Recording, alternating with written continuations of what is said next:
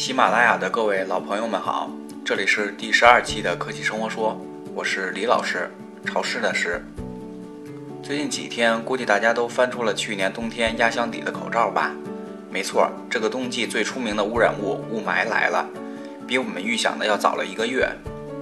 原本我们以为雾霾要等到冬季开始供暖之后才会集中爆发，可它就是这么出人意料的，提前一个月出现在了我们的生活里。以北京为例。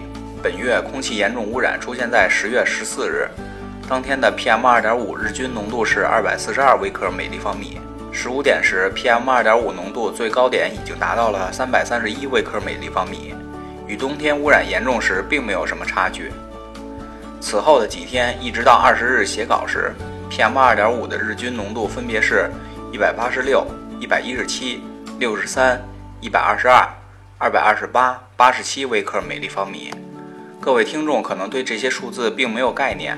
按照我们国家的空气质量等级标准，十四到二十日这一周以来，没有一天的空气质量可以达到优等，而良也就只有十月十七日一天。此外，轻度污染有一天，中度污染有两天，重度污染有三天。听到这儿，大家都知道我们过去一周经历了什么吧？我相信，但凡是对 PM 二点五浓度有些许了解的人都知道。过去一周的数据就如同过去几年的冬天一样，污染很严重。但 PM 二点五的可怕之处在于，它对人体的伤害非常缓慢，而且我们也不能把某一呼吸系统或是心血管疾病的成因与 PM 二点五划等号。所以，即便是冬天的时候，也有很多人不戴口罩，或者是不使用空气净化器。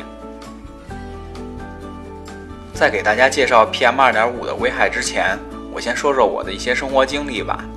可能有些人和我的感受相同，比如在你出国或者去南方海边旅游了一周之后，回到空气污染严重的北方，刚下飞机就能闻到空气中有着明显的刺鼻的异味儿。而在你还没有走出机场之前，鼻子和大脑或许就已经适应了这种味道。另一个经历就是坐飞机，当时我还录了一个视频。起飞前，北京的雾霾已经遮住了太阳，跟冬季的日常一样，灰蒙蒙的一片，能见度很低。而后，随着飞机不断的爬升，大概是起飞十多分钟之后，天空变成了那种很深的蓝色，太阳照射在机翼上的反光非常强烈。也就是说，雾霾污染时，高密度的颗粒物已经做到了遮云蔽日。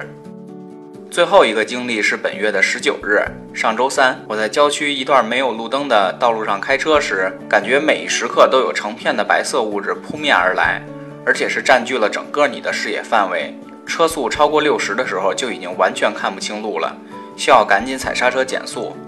当时因为我听到了车体发出不大的咣当一声，然后我停车打双闪，开着手机录像和补光灯下车。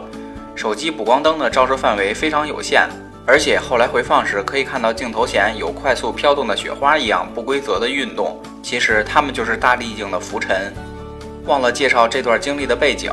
那天北京的 PM 二点五日均浓度是二百二十八，仅次于十四日重度污染的那一天。对于雾霾，它们的危害是不容否定的，但危害更深的是，你明知道它对身体危害严重，却又无所作为。出门不佩戴口罩，在家不开净化器，即便是面对上一周如此严重的污染，也是照常度过。对于防范雾霾，我们下期再说。今天先用我有限的知识和搜索到的信息，为大家简单科普一下雾霾的危害。听完它，你才会更积极地投入到抗霾战争中。首先，我们需要知道雾霾是什么。在“霾”这个字出来之前，我们知道的就只有雾，尤其是冬天清晨湿气很大的时候，就会出现雾气，严重时候会白茫茫的一片，能见度很低。而在雾霾污染时，现象和雾有些相似。都是能见度很低，所以大家就更难分清雾与霾了。事实上，雾霾是两种大气状态，雾更多的是自然现象，它是空气中水汽凝结成细微的水滴，悬浮在空气中出现的。雾的形成一般都出现在冬季的清晨，因为空气容纳水汽的能力是与温度相关的。清晨是冬季一天中温度最低的时刻，这时空气能够容纳的水汽变少。一部分水汽会因为低温凝结成水滴或是冰晶，这时候雾就来了。而霾呢，它的学名应该是灰霾而非雾霾。霾这个字的解释是非水成物组成的气溶胶系统造成的视程障碍。大白话理解就是空气中悬浮的烟尘导致了大气的污浊，这跟组成物的水汽一点关系都没有。听到这儿，如果你之前质疑过什么时候是雾，什么时候是霾，就能解答了。当空气湿度大于百分之九十，甚至已经达到百分之一百时，这个情况下能见度下降，更多的是因为雾气存在；而当湿度低于百分之九十时，能见度低是因为霾或者是夹杂着霾的雾气。这时我突然想起了高中地理老师对我的教导：北京地处暖温带的季风气候，夏季高温多雨，冬季寒冷干燥。这么看，似乎冬季出现霾的几率比雾更大一些。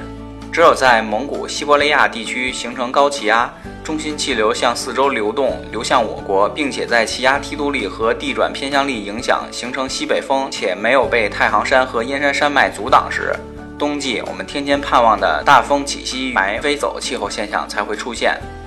刚才聊的稍微有点跑偏，好不容易让我这个学文科的人也能转出点高大上的内容，所以有点小激动。下面咱们还是回归主题，继续聊聊霾的危害。上一段我们提到了霾是空气中悬浮的烟尘造成的，它们可能是肉眼可见的尘粒、粉尘，也或者是十微米以下的可吸入颗粒物，甚至小于二点五微米的细颗粒物。资料显示，颗粒物的粒径越小，对人体的危害也就越大。对于十微米级别的颗粒物，它们通常会被鼻腔或是口腔阻拦，它们的终点在咽喉表面的黏膜细胞。因为每个黏膜细胞上有上百根不停摆动的纤毛，会阻挡住 PM 十。对人体危害最深的颗粒物直径小于二点五微米，五微米级别的颗粒物就能够进入下呼吸道了。小于二点五微米的细颗粒物则可以突破呼吸系统的阻拦，进入肺泡，甚至是血液循环系统。这就像是复仇者联盟或是独立日那些电影里反派大 boss 突然放开了防备，让你直抵他们的要害。更要命的是，PM2.5 携带了大量对人体有害的物质。一份中国气象科学研究院与中国气象北京城市气象研究所多位专家发表的报告指出，PM2.5 的粒径小，比表面积较大，与粗颗粒物相比，它们甚至更容易富集有毒物质。这些能够进入肺泡的有毒物质会被吞噬细胞吞噬，转运到肺间质，一部分会在肺间质内沉积，引起肺部疾病。另一部分进入淋巴系统后会被清除，或是进入血液。那么，PM2.5 每天都带着些什么进入我们的身体呢？根据我们查询到的信息显示，PM2.5 的构成有无机元素、水溶性无机盐和含碳组分等。不同地区的 PM2.5 成分会有不同。以北京为例，PM2.5 成分中无机元素对人体影响较大的是铅、锌、铬。镍、砷、钒，学文的我都知道上面没有一个好东西。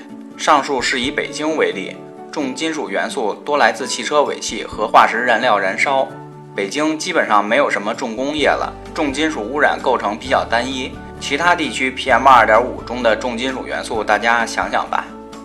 PM2.5 中的水溶性无机离子主要是硝酸根、硫酸根、氨根离子，它们表现在影响降水的组成和酸度。PM2.5 中含碳组分有两种形式存在，有机碳和元素碳。其中，有机碳发生光化学反应后生成的二次有机物中，包含有上百种导致突变或是癌症的有机物。比较有代表性的是多环芳烃、多氯联苯以及二恶英。列举出 PM2.5 中的主要污染物之后，大家就知道这里边有多少有害物质了吧？这些物质进入呼吸道和毛细血管，进而增加患病甚至死亡的风险。这并不是危言耸听。